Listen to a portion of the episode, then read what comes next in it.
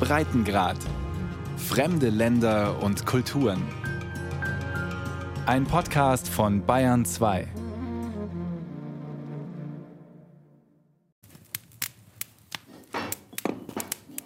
Sie kochen Kaffee über dem offenen Feuer. Die vier Männer, die sich in Jafebari eingerichtet haben. Das ehemalige Gefängnis und Arbeitslager der kommunistischen Hodja-Diktatur liegt abgelegen in den nordalbanischen Bergen nahe einer Kupfermine, in der die Gefangenen 16 Stunden täglich schuften mussten. Seit rund einem Monat sind sie in einem Hungerstreik. Auf dem steinernen, feuchten Boden der zerfallenden Gefängnisgebäude hat auch Jevdet Paschai sein Lager aufgeschlagen. Wir fühlen uns schlecht, denn die Geister unserer vermissten Brüder kommen heraus, die zwischen diesen Wänden gestorben sind, deren Köpfe wie Dosen in der Mine zerquetscht wurden, und nachts kommen ihre Geister. Wir sehen ihre Schatten und ihre Stimmen rufen uns. Der 63-Jährige trägt ein breites blaues Stirnband und auf dem rechten Oberarm hat er die Umrisse von Albanien tätowiert. Sein so kompliziertes Heimatland, von dem er mehr Respekt einfordert und Gerechtigkeit für ehemals politisch Verfolgte, wie sie es sind. Sein Haftgrund für sechs Jahre Jafebari hieß Propaganda und Gespräche über Flucht. Wir können doch nicht unser ganzes Leben im Elend des Terrors leben. 30 Jahre nach unserer Entlassung aus dem Gefängnis leben wir in Elend und Terror. Sein Bart ist grau, doch die Haare noch dunkel und die braunen Augen blicken wach. 2000 Leck für jeden Tag Unfreiheit, das steht allen politischen Ex-Häftlingen in Albanien zu. Doch bei weitem nicht alle haben die umgerechnet 16 Euro pro Tag bekommen und Jevdet Pascha findet das ohnehin lächerlich wenig. Wir fordern eine Rente von 500 Euro. Wir wollen die Rechte, die uns zustehen als politisch Verfolgte. Zwischen 1946 und 1991 sind fast 35.000 politisch Verfolgte in Gefängnissen und Arbeitslagern der brutalen Willkür des Hodja-Regimes ausgesetzt. Rund 7.000 überleben die Umstände in den Arbeitslagern nicht. Fast 1.000 sterben in Gefängnissen. Hinzu kommen 20.000 Familien von Angehörigen, die ebenfalls interniert waren und zwangsarbeiten mussten. Das schätzt das Institut für die Untersuchung kommunistischer Verbrechen in Albanien. Drohende Exekution, ständige Gewalt und Folter, willkürliche Haftverlängerung oder Zwangsarbeit wie in der Mine von Jafebari. Das war auch für Juanito Martini bitterer Alltag. Seit ich 18 bin, habe ich unmenschliche Folter, psychische Folter, Elektroschocks und verschiedene Nadeln erlebt, die mir das Gehirn betäubt haben. Es gab Zeiten, in denen ich meine Sehkraft verloren hatte. Mein Schädel wurde gebrochen, weil ich mit einem scharfkantigen Holz geschlagen wurde. Juanito Martini ist aus Shkodra.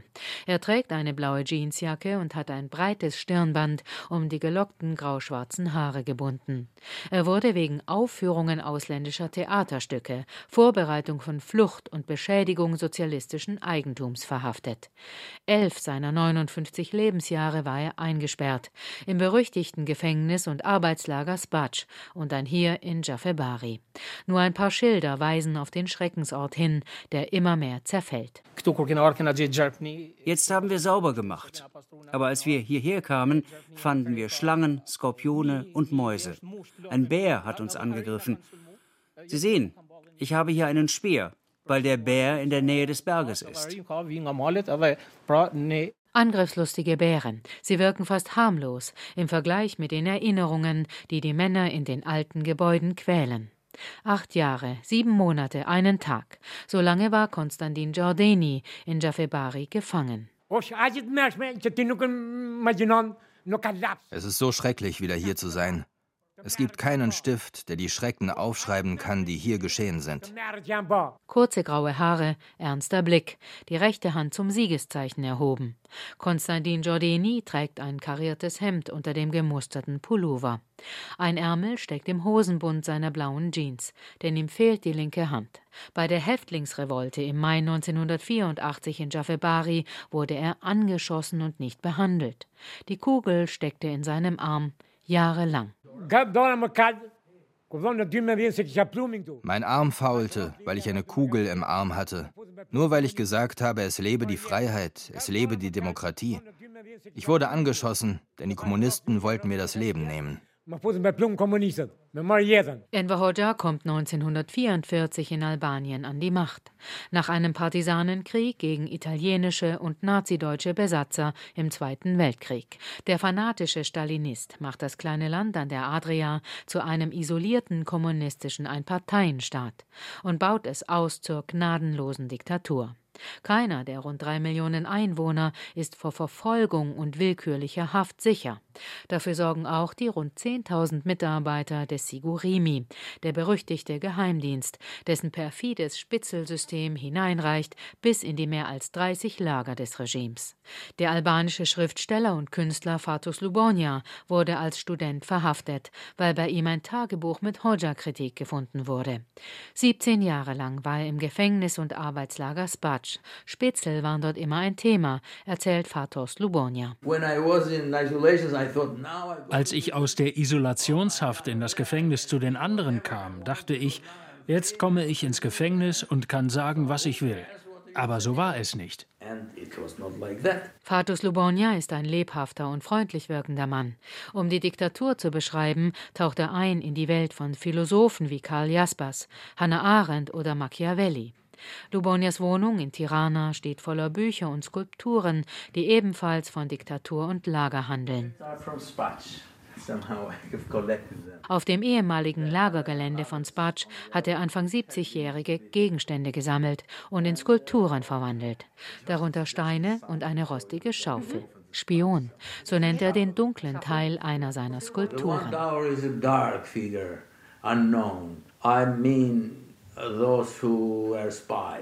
Nach dem Zusammenbruch des Kommunismus 1991 kommt Fatus Lubonia frei.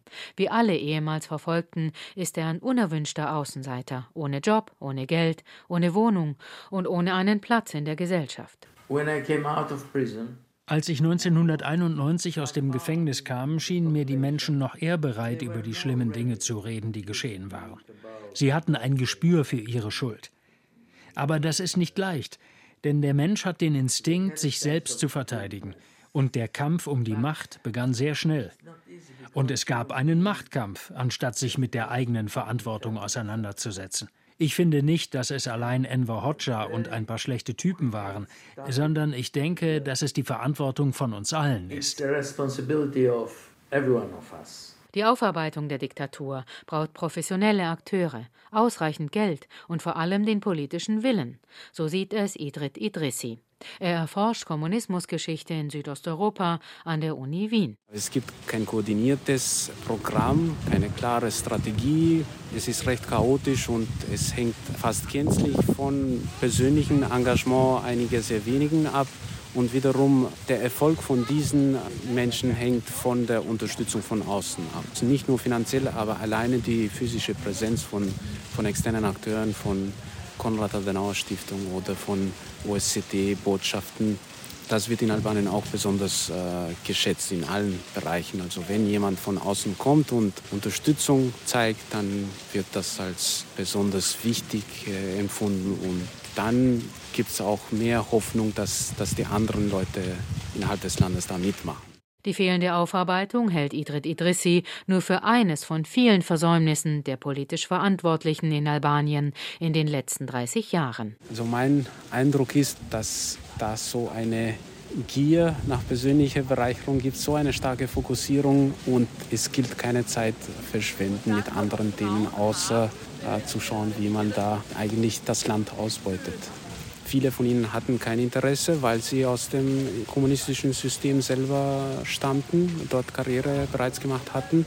Und aber zweitens gab es auch genug andere, die vollständig darauf fokussiert waren, sich persönlich zu bereichern.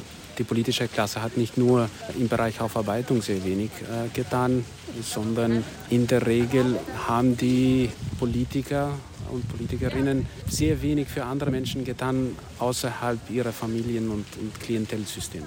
Viele Akteure des Hoxha-Regimes gleiten 1991 von der Diktatur hinüber in die Demokratie und nahtlos von der Planwirtschaft in den Kapitalismus. Sie besetzen dort Posten in Politik, Wissenschaft oder Justiz. Ein paar Beispiele. Parlamentspräsident Gramos Rucci war der letzte Innenminister der kommunistischen Diktatur.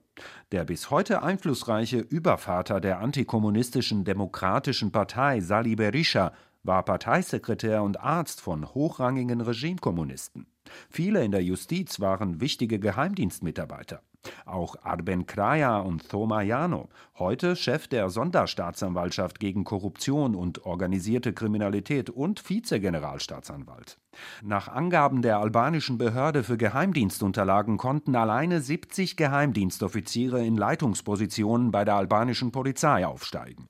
All das verhindert die Aufarbeitung, sagt Jonila Godole vom Institut für Demokratie, Medien und Kultur in Tirana. Es gab in Albanien keine Revolution sozusagen. Das heißt, die Macht wurde übernommen. Wo sieht man das? Die Eliten blieben die gleichen. Seit dem Ende des Kommunismus 91 regieren in Albanien zwei politische Blöcke abwechselnd. Die damals neu gegründete antikommunistische Demokratische Partei und die Sozialisten, die Nachfolgepartei der Kommunisten.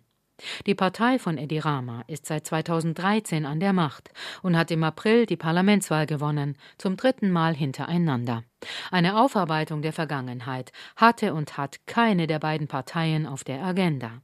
Vor allem Jugendliche wüssten oft wenig über die Vergangenheit, erzählt Jonila Godole. In den Schulen, Gymnasium gibt für 45 Jahre Diktatur nicht mehr als vier Seiten. Und auch in diesen Seiten geht es meistens um die Investitionen, also wie da die Straßen, Elektrifizierung, Analphabetismus und so weiter und äh, was der Staat damals so viel gemacht hat in dem armen Albanien nach dem Krieg. Jonila Godole bringt Überlebende und Zeitzeugen mit Schülern zusammen, die zu Hause auch nach ihren Familiengeschichten fragen sollen. Sie organisiert Fortbildungen für Jugendliche und Geschichtslehrerinnen und Lehrer. Diese lernen auch im Archiv mit Dokumenten zu arbeiten. Sie bekommen Lehrbücher mit zeitgemäßen Inhalten und Online-Zeitzeugengespräche, die sie in ihren Unterricht mit einbauen können. Auch gemeinsame Fahrten in ehemalige Gefängnisse und Lager stehen in Nicht-Corona-Zeiten auf dem Programm. Wer eine kritische Aufarbeitung der Vergangenheit einfordert, kann in Albanien Probleme bekommen. Der frühere Leiter des Instituts für die Untersuchung kommunistischer Verbrechen, Agron Tufa, musste nach zahlreichen Anfeindungen und Morddrohungen das Land verlassen. Auch ehemals politisch Verfolgte können unter Druck geraten, so Idrit Idrissi. Sie sind in erster Linie von der Politik angefeindet worden, von einzelnen Menschen. Die Gesellschaft hat sie gewissermaßen im Stich gelassen, weil sie nicht unterstützt wurden. Ich würde trotzdem nicht das so formulieren, dass in der Gesellschaft sie so eine schlechte Stellung haben, aber sie haben sehr wenig Macht und sie besitzen keine Medien und unter diesen Umständen bekommen sie wenig mediale Aufmerksamkeit, werden sie angefeindet in der Öffentlichkeit. Es gibt wenig starke Akteure, die ihnen zu Hilfe kommen. Die energische Junila Godole ist seit langem in der Aufarbeitung der kommunistischen Diktatur in Albanien aktiv. Zudem ist sie Professorin für Journalistik und als bekannte politische Analystin häufig im Fernsehen zu sehen. Sie werde in ihrer Arbeit nicht behindert, aber auch nicht unterstützt. Ich mache meine Arbeit, aber es ist nicht leicht, in den Schulen zu gehen. Es ist schwierig. Es war leichter, und es ist ab 2013 sehr schwer geworden, weil die Lehrer Angst haben. Und man hofft da, dass man auf Menschen trifft, individuell auf Menschen trifft, die das gut finden und nicht Angst haben, weil das ja eine sozialistische Regierung, die ehemaligen Kommunisten, dass sie keine Probleme kriegen. Meistens aber bekommen wir das mit, dass sie sagen, wir können das nicht machen, wir können die Schüler bringen, aber bitte außerhalb der Schule. Und innerhalb der Schule dürfen aber die Partisanen, die, die während des Zweiten Weltkrieges gekämpft haben und die wirklich als die einzigen Helden hier gelten. Und die politisch Verfolgten, die existieren nicht. Eine befahrene Straße in Elbasan, rund 40 Kilometer südlich von Tirana. Demir Pojani fährt mit seinem dunklen Mercedes voraus zu dem Lokal, in dem er reden möchte. Man nennt mich immer noch Gefängnismann. Auch heute gibt es hier Nostalgiker. Und wenn sie mich sehen, sagen sie, schau mal, der Häftling. Auch heutzutage geht es so weiter. Demir Pojani ist ein selbstbewusst wirkender Mann, Anfang 70, mit hellen Augen. Wenn ich keine Handschellen trug, habe ich mich gewehrt, meint er und rührt in seinem Tee. Jedes Mal, wenn meine Hände nicht gefesselt waren, habe ich mich bei dem Versuch, mich zu schlagen, gewehrt und zurückgeschlagen. Im Oktober 1971 wird Demir Pojani mit 23 Jahren verhaftet. Offizieller Grund Zusammenarbeit mit Kollaborateuren und Gegner des Kommunismus. Erst 22 Jahre später ist er wieder ein freier Mann. Zuerst kommt Demir Pojani in das berüchtigte Gefängnis und Arbeitslager Spac, rund 60 Kilometer nördlich von Tirana. Offizieller Name Umerziehungseinheit 303. Dort muss er in den ungesicherten dunklen Stollen der Pyrit- und Kupfermine arbeiten. Willkür, Gewalt, grausame Folter, Demütigungen sind an der Tagesordnung. Schon seine Eltern galten als Feinde des Systems. Sie haben ganze Arbeit geleistet mit der älteren Generation. Und sie haben in den Jahren 1966 bis 1976 angefangen, die jüngere Generation zu verhaften.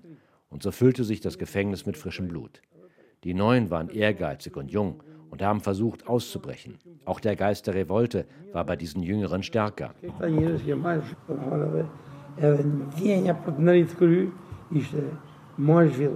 Demir Pojani ist 25, als er die berühmte Häftlingsrevolte im Gefängnis und Arbeitslager Spac mit anführt. Ein Mitgefangener soll länger in Isolationshaft bleiben als vorgesehen, und das bringt das fast zum Überlaufen, erzählt er. Sie suchen die Auseinandersetzung, blockieren den Lagereingang und drängen ihre Bewacher tatsächlich hinaus. Vom 21. bis zum 23. Mai 1973 haben mehrere hundert Häftlinge Spatsch unter ihre Kontrolle gebracht. Wir haben mitbekommen, dass sie vorhatten, mit Armee und Polizei einzumarschieren und uns zu vernichten. Was hätten wir dagegen gemacht? Wie hätten wir uns wehren können? Mit bloßen Händen oder einer Kohleschaufel oder einer Feuerwehraxt. Wir hatten nichts, um uns zu wehren, aber wir haben beschlossen zu sterben. Wir haben uns gegenseitig aufgemuntert. Freiheit ohne Blut, das gibt es nicht. Die Männer sind organisiert, schreiben Flugblätter und hängen sie mit Marmelade im Lager auf, die ohnehin mehr Klebstoff als Essen ist. Sie fordern das Überprüfen ihrer Akten und das Ende der Diktatur in Albanien. Unterdessen weht die albanische Fahne über dem Lager, ohne den sozialistischen Stern über dem schwarzen Doppeladler. Demir Pojani hat sie gehisst, und das erfüllt ihn bis heute mit großem Stolz.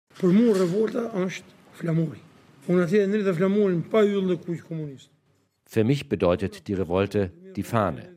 Ich habe dort die Fahne gehisst, ohne den roten kommunistischen Stern ob sie wollen oder nicht. Demir Pojani hat die Fahne ins Spatsch gehisst, ohne den roten kommunistischen Stern. Wir wollten mit dem Helsinki-Komitee reden, erzählt Demir Pojani. Stattdessen kommt der damalige Vize-Innenminister nach Spatsch. Fecor Shehu ist unter anderem bekannt für Vergewaltigungen bei Verhören junger Frauen. Sie tragen ihm ihre Forderungen vor und wissen dabei schon, dass sie aufgeben müssen. Auch Demir Pojani rechnet mit seiner Exekution. Am Ort der Revolte stehen heute die verlassenen, zerfallenden Gebäude des damaligen Lagers Batsch. Es liegt rund 60 Kilometer nördlich von Tirana in einem unzugänglichen, kahlen Berggebiet mit tiefen Schluchten, die eine Flucht unmöglich machten. Nur ein paar Schilder weisen noch auf alles hin. Und wo Demir Pojani Ende Mai 1973 die albanische Fahne hisste, steht tatsächlich eine hohe Fahnenstange. Hier gab es 1973 einen Aufstand. Nach 1973 wurden hier sogenannte Löcher eingerichtet, Orte der Isolation, und gerade hier an diesem Ort wurde zufällig die antikommunistische Revolte des Ostens geboren. Wenn die Gefangenen hier geschlagen wurden, haben es die Menschen in der Umgebung gehört. Jet Joni stammt aus dem nahegelegenen Dorf Spac und bewacht seit 18 Jahren den Eingang zur Mine, in der die Gefangenen schuften mussten. Heute gehört sie einer türkischen Firma. Die Schrecken von Spatsch hat Ceconi als Kind hautnah miterlebt. Und Besucher, die sich hierher verirren, führt er bereitwillig über das Gelände. Sein Vater war zu kommunistischen Zeiten ein sogenannter freier Arbeiter im Bergwerk und Ceconi ging in der Nähe des Lagers zur Schule. Schaut nicht in Richtung Lager, wiederholten die Lehrer damals immer wieder. Ich erinnere mich, als ich zur Schule gekommen bin, da hatte ich Angst, weil sie ständig zu uns gesagt haben, dass die Menschen böse sind und uns auffressen könnten. Wenn ich sie sah, habe ich mich versteckt.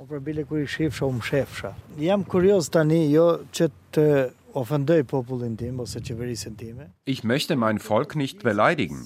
Warum diese Geschichte nicht bewahrt wird?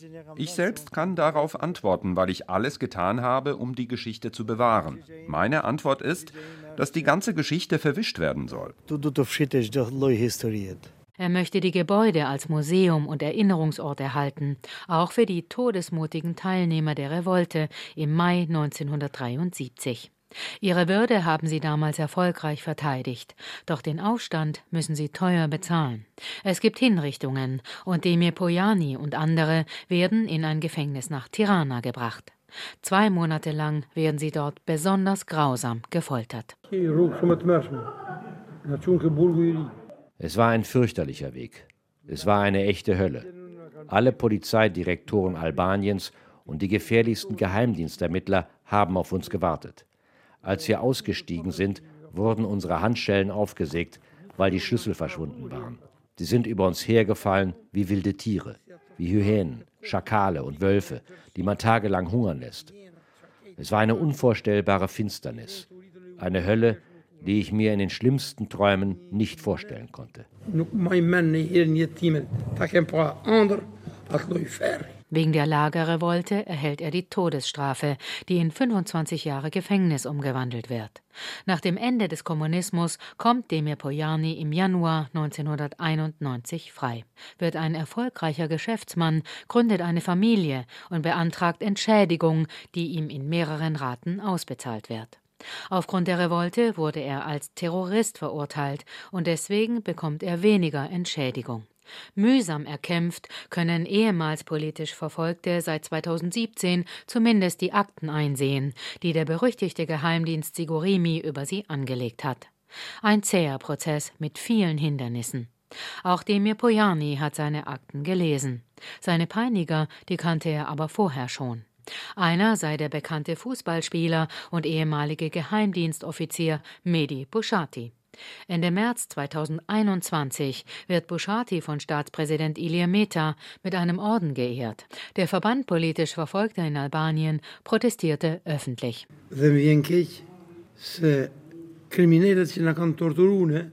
Es beleidigt mich am meisten, dass die Kriminellen, die uns misshandelt haben, von der Demokratie mehr profitieren als jeder andere. Sie sind in Deutschland, Frankreich, Italien, Amerika oder wo immer sie wollen. Auch hier bekommen sie zwei bis dreimal höhere Renten als wir, die wir von ihnen gefoltert worden sind. Sie bekommen sogar Orden vom Präsidenten, wie Bushati. Eine Petition hat inzwischen mehr als 15.000 Unterschriften gesammelt. Ein Aufruf, das Abzeichen wieder abzuerkennen. Bushati hat mich gefoltert.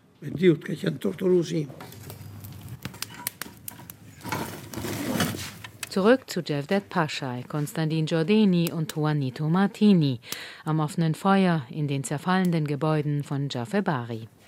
Das ehemalige Gefängnis und Arbeitslager in den nordalbanischen Bergen. Ihren Hungerstreik für mehr Rechte und finanzielle Unterstützung für ehemals politisch Verfolgte der kommunistischen Hoxha-Diktatur, den haben sie beendet. Ihren Forderungen wollen sie weiter Nachdruck geben, betont Juanito Martini. Alle, die mit dem System zusammengearbeitet haben und Blut an den Händen haben, sollten die Politik verlassen, weil wir keine echte und europäische Demokratie haben können, solange diejenigen, die Albanien viele Jahrzehnte geschadet haben, nicht gehen. An den kahlen Wänden der zerbröckelnden Gefängnisgebäude hängen albanische Fahnen und die Männer stimmen ein patriotisches Lied an.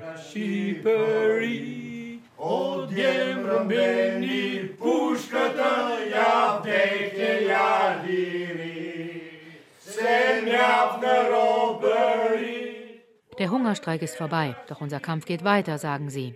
Dort im ehemaligen Gefängnis Jafebari, in den abgelegenen nordalbanischen Bergen, wo die Geister der Toten sie rufen in der Nacht.